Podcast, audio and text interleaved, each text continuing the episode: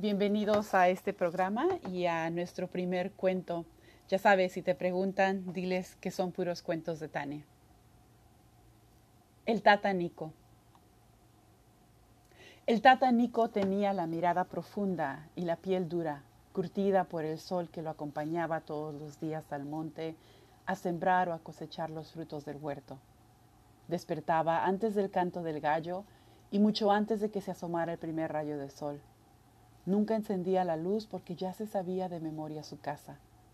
Todas las mañanas, mamá Nacha, su mujer, le dejaba el café preparado antes de ir al molino por la masa. Sentado sobre su catre, se puso los pantalones color crema que usaba solo para los días de fiesta. Tomó de la silla la camisa blanca y se puso el cinturón.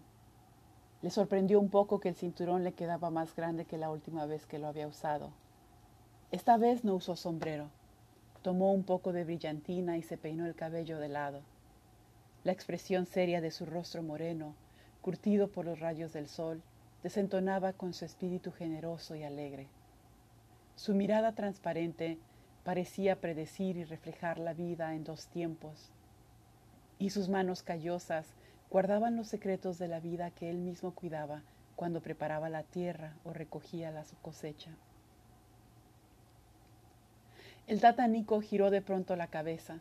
El olor dulce de los mangos que había recogido el día anterior llenaban el aire de la casa. Era su costumbre recoger los primeros mangos de la cosecha, los más pequeños, y llevarlos a su cañita, sin duda su nieta preferida. La niña, con tan solo tres años de edad, reconocía la hora en la que llegaba su tata del huerto y corría a su encuentro. Él, en cambio, le llevaba un manguito pequeño, de los primeros de la cosecha, convirtiendo a este acto en un acto sagrado, de comunión de dos tiempos, de dos vidas, de dos generaciones distintas. Pero ayer Nico se había sentido mal y decidió ir a casa en lugar de ir a ver a su cañita. Hoy, antes de ir a la iglesia, iría a verla primero. Llegó al baño. En la pared sobre el lavabo tenía un pedazo de espejo pero suficiente para verse y rasurarse en seco, como era su costumbre.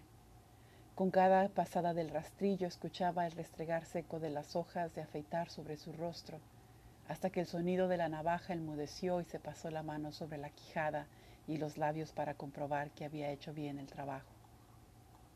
Fue en ese momento en el que se reconoció, no como el que era ayer ni hoy, sino como el que iba a ser cuarenta años después con memoria le llegó esa visión de encontrarse vestido así como hoy, con su ropa de fiesta, esperando a la entrada de una pirámide, esta vez con un bordón en la mano.